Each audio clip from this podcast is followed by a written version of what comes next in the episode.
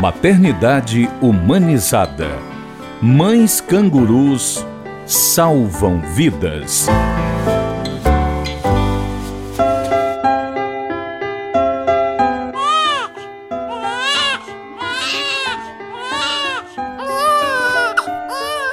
Aquele choro não sai nunca da sua mente, principalmente por ele ter nascido antes do tempo, inesperadamente. Como o médico disse, o obstetra é um pedacinho de vidro. No caso deles, prematuro. Foi assim que o médico se dirigiu a ele. O depoimento que acabamos de ouvir é da assessora parlamentar Cláudia Lima. Ela engravidou do primeiro filho aos 44 anos de idade. Mas desde aquele dia em que ouviu o choro do filho Gabriel pela primeira vez, já se passaram 14 anos. O Gabriel nasceu prematuro, pesando apenas 800 gramas. A partir daí, começa um dos maiores desafios da Cláudia: salvar a vida do Gabriel. Ele passou 21 dias na incubadora, eu levando uma gota de leite para colocar na sonda que fizeram nele, que tiveram que abrir para poder os pulmões dele respirar por conta própria. Até ele respirar foram 21 dias. E por várias vezes ao dia eu ia deixar leite para ele beber. Tinha duas opções: ou o leite que eles preparam lá, ou do meu peito. Eu optei em todo dia ir da minha enfermaria de duas em duas horas deixar gotas de leite. Duas gotinhas de leite, para mim, não era nada, mas para ele, como prematuro, era muita coisa. O Gabriel, com 21 dias, arrancou todos os fios dele, respirou por conta própria. Eu fui convidada para ir para o projeto Canguru, na época, 2008. A Cláudia mencionou o projeto Canguru, que este ano completa 25 anos que foi implantado na maternidade do Hospital Geral César Carlos, em Fortaleza. Mas que método é esse, o canguru?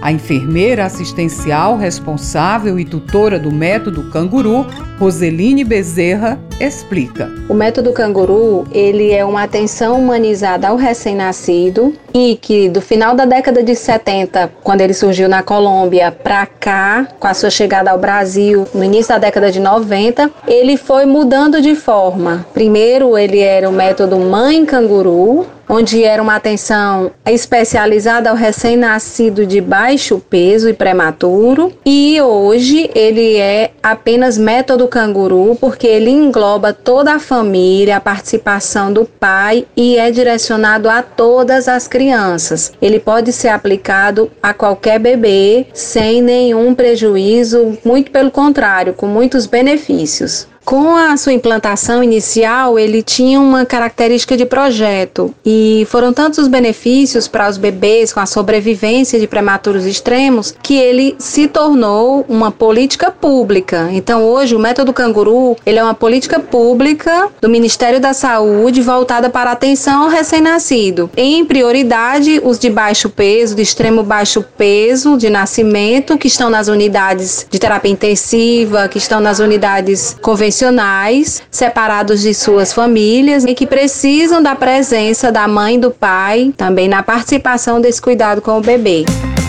Para entendermos melhor os benefícios para o bebê que nasce prematuro, Roseline Bezerra, a senhora poderia dar detalhes de como é desenvolvido o método canguru? O método canguru, ele consiste de três etapas. A primeira etapa vem do pré-natal, parto, nascimento, até a chegada do bebê na unidade neonatal, ainda separado da sua mãe, do seu pai, por questões que necessita da assistência especializada dentro da unidade. Nessa primeira etapa, nós buscamos sensibilizar os profissionais para a importância da atenção humanizada, ou seja, você vai atender a necessidade daquela família de orientações de cuidado, mostrando a importância da presença do pai e da mãe em todos esses momentos do bebê e de forma acolhedora, de forma a fazer com que essa família se sinta acolhida e não excluída da instituição. Então, quando o bebê nasce, o cuidado na primeira hora após o nascimento, o contato pele a pele, precoce, o incentivo ao aleitamento materno, a formação do vínculo mãe, bebê, família, que são os pilares do método canguru. Então, nessa primeira etapa, desde quando a mulher chega para a consulta de pré-natal, assegurar os exames, todos os cuidados de que ela necessita, isso também é humanização, garantir que ela faça um consumar de urina, que é um exame barato para que ela não tenha o risco de um parto prematuro evitável, tudo isso é humanização, é dar qualidade nesse acompanhamento. Então, nessa primeira etapa, muito pouco essa mulher tem conhecimento de que ela está fazendo parte do método canguru já, de uma forma mais concreta. Mas uma maternidade, um hospital que tem esse compromisso, vai receber essa mulher com toda essa atenção, vai ter essa atenção na primeira hora de nascimento, no incentivo à amamentação desde a sua chegada na maternidade, a presença do pai ou do acompanhante de livre escolha dessa mulher isso tudo está dentro do rol das nossas atividades. No momento do parto também e com a ida do bebê para a unidade neonatal. Então, um dos direitos desse bebê é a permanência da mãe 24 horas próximo ao seu bebê e o livre acesso dos pais, não tendo determinado um horário fixo para que eles estejam. Isso é o que está assegurado por lei. O método canguru é desenvolvido em três etapas, como a senhora frisou. A partir de qual momento começa a terceira etapa e como é desenvolvida? Durante a segunda etapa, que é que mais chama atenção por ser uma unidade onde a mãe fica 24 horas com seu bebê e é onde ela mais realiza o contato pele a pele na posição canguru, que é imitando esse animalzinho que veio lá na natureza, o bebezinho se desenvolve dentro dessa bolsa. Então, ela vai fazer todo esse processo da saída do bebê da sonda orogástrica, que é a sondinha que leva o alimento até o estômago do bebê. O bebê vai aprender a sugar, vai ter energia para conseguir se alimentar e todo o desenvolvimento do bebê vai acontecendo nesse processo da presença materna nas 24 horas. É fundamental, é algo que hoje a gente pensa como é que isso um dia não foi visto como algo tão importante. Os estudos já estão mostrando cada vez mais o impacto do desenvolvimento da presença materna e paterna no desenvolvimento dos bebês, ganho de peso, o sucesso da amamentação. Quanto mais a mãe treina, mais mais rapidamente esse bebê consegue fazer essa transição e ficar plenamente no aleitamento materno, além da retirada precoce desse bebê das unidades neonatais com superlotações, com riscos de infecção, com risco de morte mais iminente. Antes de falarmos sobre a terceira etapa do método canguru, a Cláudia Lima vivenciou toda essa rotina e conta como foi. Eu não sabia se ria, se chorava, se acreditava. Quando elas colocaram ele no canguruzinho e me ensinaram a fazer tudo, que lá elas não fazem por você. Elas ensinam você a cuidar do seu prematuro, do seu filho. Eu dormia sentada, porque não tinha como deitar. De duas em duas horas a gente acordava e dava as gotinhas de leite na sonda para eles. Isso foi durante muitos dias eles não podiam ser retirados quando a gente quisesse, porque perde peso. E toda manhã elas pesam a urina, a fezes do neném. E depois é que você tem direito a dar uma respirada, um banho rápido e retornar e colocar. As batidas do seu coração, eles conhecem mais do que você mesmo porque eles ficam diretos. Se a gente quiser que eles peguem peso, que eles cresçam rápido, se desenvolvam e fiquem bom para a gente poder sair do quarto. A Cláudia Lima viveu outra grande emoção.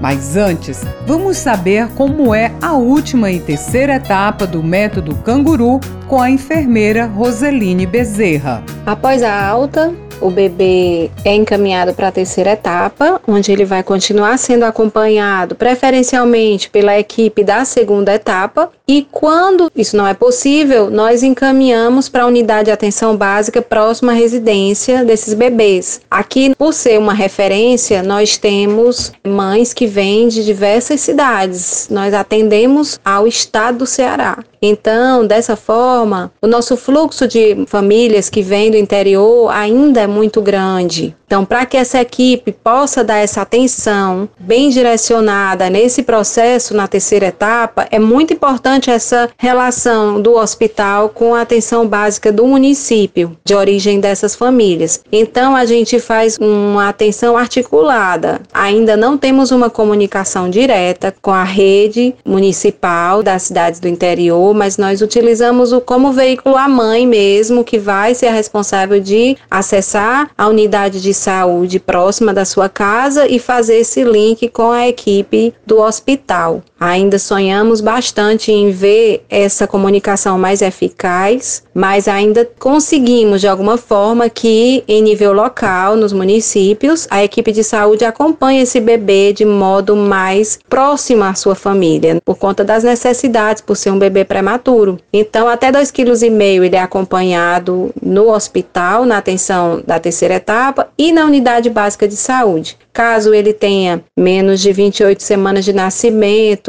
ele vai para o follow-up, o segmento de alto risco, e de 28 a 32 semanas ou mais, se necessário, ele vai para o ambulatório de médio risco. E foi neste momento, após o Gabriel atingir 2,6 kg, que a Cláudia Lima viveu uma forte emoção. Ele mamou pela primeira vez. Ele não tinha mamado ainda. As gotinhas que eu botava de leite era na sonda. E quando ela tirou a sonda, disse: agora vamos tentar ver se o neném vai pegar o peito, que é outro desafio. Mas o Gabrielzinho, na mesma hora, faminto, chorava que acordava o hospital inteiro. Outra emoção. A primeira vez, depois de vários meses, ele foi mamar e conseguiu mamar logo da primeira vez, foi um sucesso. Sucesso mesmo, Cláudia. Afinal, o Gabriel hoje tem 14 anos. Você acredita que o método canguru contribuiu para seu filho ser um adolescente saudável? Não tenho dúvidas. Só tenho que ser grata a quem teve a ideia de fazer esse projeto, ao governador do estado, que salvou a vida do meu filho. Inclusive, eu fiquei cinco dias na UTI sem ter feito o parto. E o diretor do hospital na época foi até a UTI, ele faz visitas constantes na UTI neonatal. E ele perguntou por que de eu ainda não ter sido operada. E os médicos disseram que é porque a minha pressão estava altíssima. Ele disse: não, vocês têm 15 minutos para levar e trazê-la de volta com o neném nos braços. E assim foi feito. Para o projeto Canguru. É sensacional, é único, é para qualquer mãe que quer ser mãe. Porque para nós é o velho desafio e coragem, porque nós temos que resignar dentro de uma salinha com mais crianças chorando, então a gente tem que ter paciência, resignação e força para continuar. Se você não tiver essas três coisas e não tiver a vontade de ver seu filho vivo, você não consegue. As enfermeiras que ficam com a gente parece que são trabalhadas para aquilo ali. E nisso aí eu desenvolvi as minhas mesmas técnicas de sobrevivência e de saúde para ele, o Gabriel. E hoje está aí meu gatão, meu negão, como eu costumo chamar.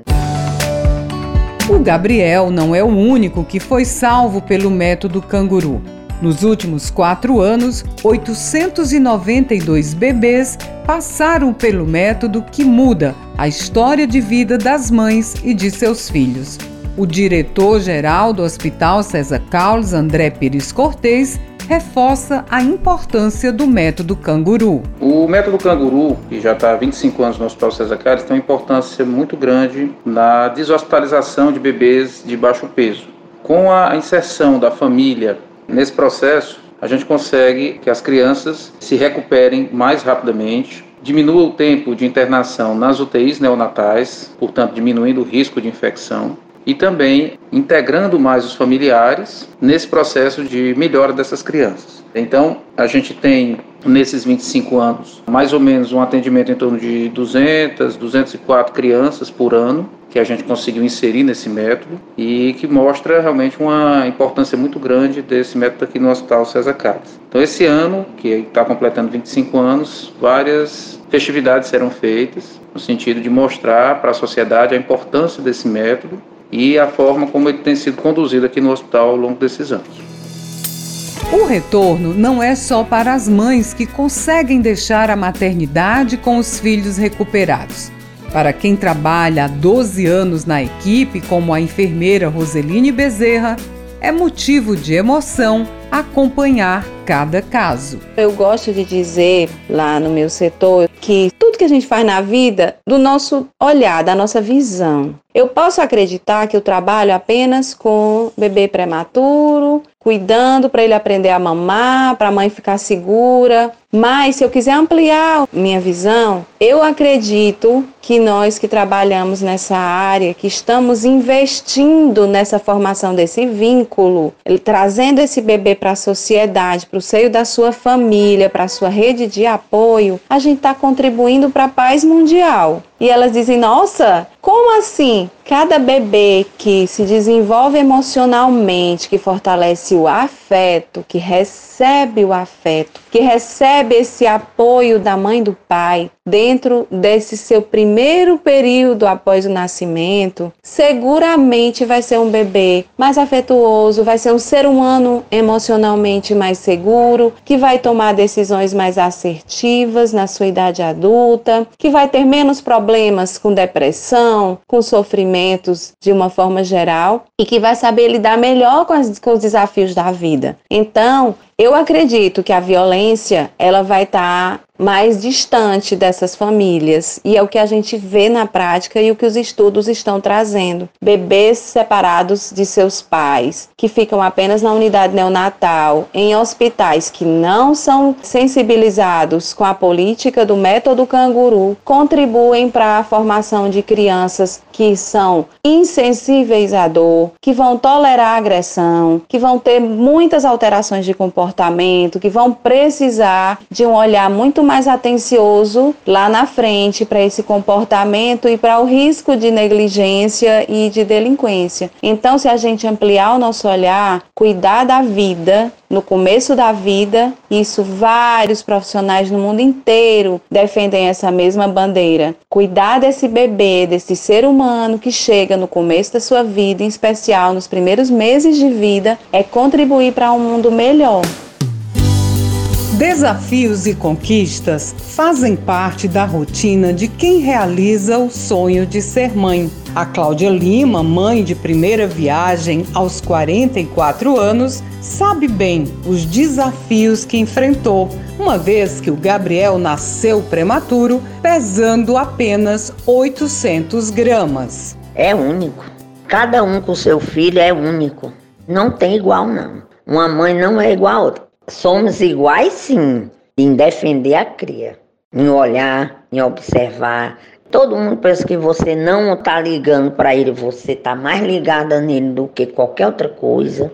De estar tá próximo, de estar tá dando carinho, recebendo carinho. Ainda hoje eu durmo com meu bebê na cama, nós dois, agarradinho como era antes. Ele, mamãe, vamos dormir agarradinho? Digo, bora. E eu amo. Esse momento, para mim, não dói ninguém.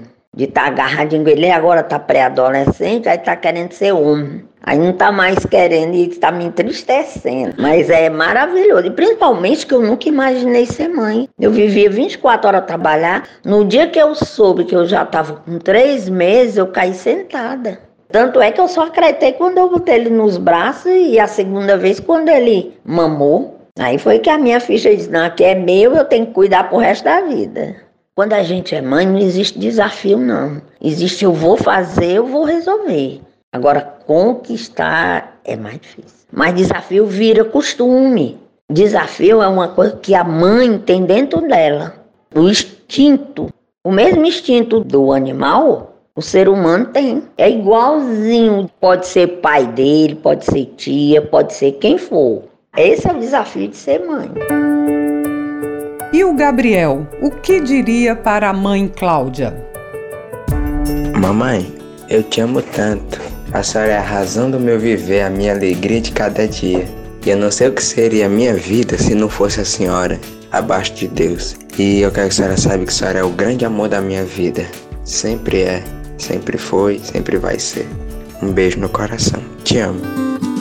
A reportagem Maternidade Humanizada Mães Cangurus Salvam Vidas conta com produção e narração de Ian Gomes, edição de texto de Jocasta Pimentel e Rafael Luiz Azevedo, edição de áudio de Jorge Luiz e sonoplastia de Ronaldo César e Jorge Luiz. Compartilhar iniciativas. Esta é a meta da Assembleia Legislativa do Estado do Ceará.